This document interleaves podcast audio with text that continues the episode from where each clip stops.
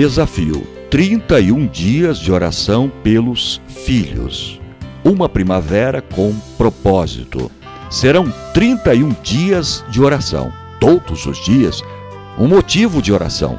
Durante esses 31 dias de oração, estaremos cobrindo cada área da vida de nossos filhos. Os filhos são herança do Senhor, algo que não nos pertencia, mas o Senhor nos deu o direito de possuí-los. Eles são um bem de valor inestimável.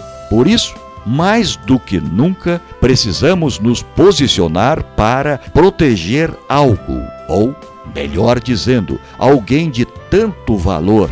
Nesse desafio, estaremos orando para que Deus restaure todas as áreas da vida de nossos filhos, sejam elas espiritual, emocional ou física. Nós não queremos fazer desse desafio uma tarefa, queremos que você participe com um coração aberto e carinhoso para com Deus, para que Deus possa ouvir-nos e responder às nossas orações. O desafio 31 dias de oração pelos seus filhos, uma jornada de oração, começou no dia 7 de agosto de 2017. Reserve um tempo para o propósito. Planeje um horário que melhor se encaixe em sua agenda. Estabeleça o período que você intercederá pelos seus filhos. Não tenha pressa em sair da presença de Deus. Lembre-se, Ele pode abençoar os seus filhos, abençoá-lo em todos os aspectos da vida deles. Junte-se a nós nesse grande desafio de oração. Não importa a idade que eles tenham, nunca é cedo demais ou tarde demais para começar a orar pelos nossos filhos. Comece hoje a interceder pela vida deles. A oração mudará o curso e a história deles. A sua oração os levará para mais perto da vontade e dos planos de Deus para a vida deles. Textos para reflexão. A tragédia de um lar sem oração. Não sei de nada que me cause tão grande tristeza como um lar sem oração. Sig of the Times, 7 de agosto de 1844. Vida doméstica de oração. Pais e mães deveriam muitas vezes erguer seu coração a Deus em humilde súplica por si e por seus filhos. Orientação da criança, página 519.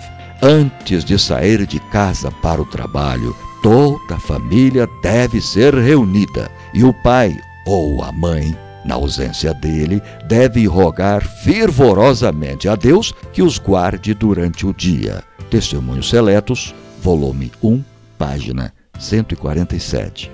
Pedi a guarda dos santos anjos em vosso lar. Lembrai-vos de que vossos queridos estão sujeitos a tentações. A Ciência do Bom Viver, página 393. É vossa parte trabalhar com simplicidade e fidelidade, e Deus estabelecerá a obra de vossas mãos. Review and Herald, 23 de abril de 1889. Deus está ao nosso lado. Deus não se desviará de nossas petições, deixando a vós e aos vossos como brinquedo de Satanás, no grande dia do conflito final.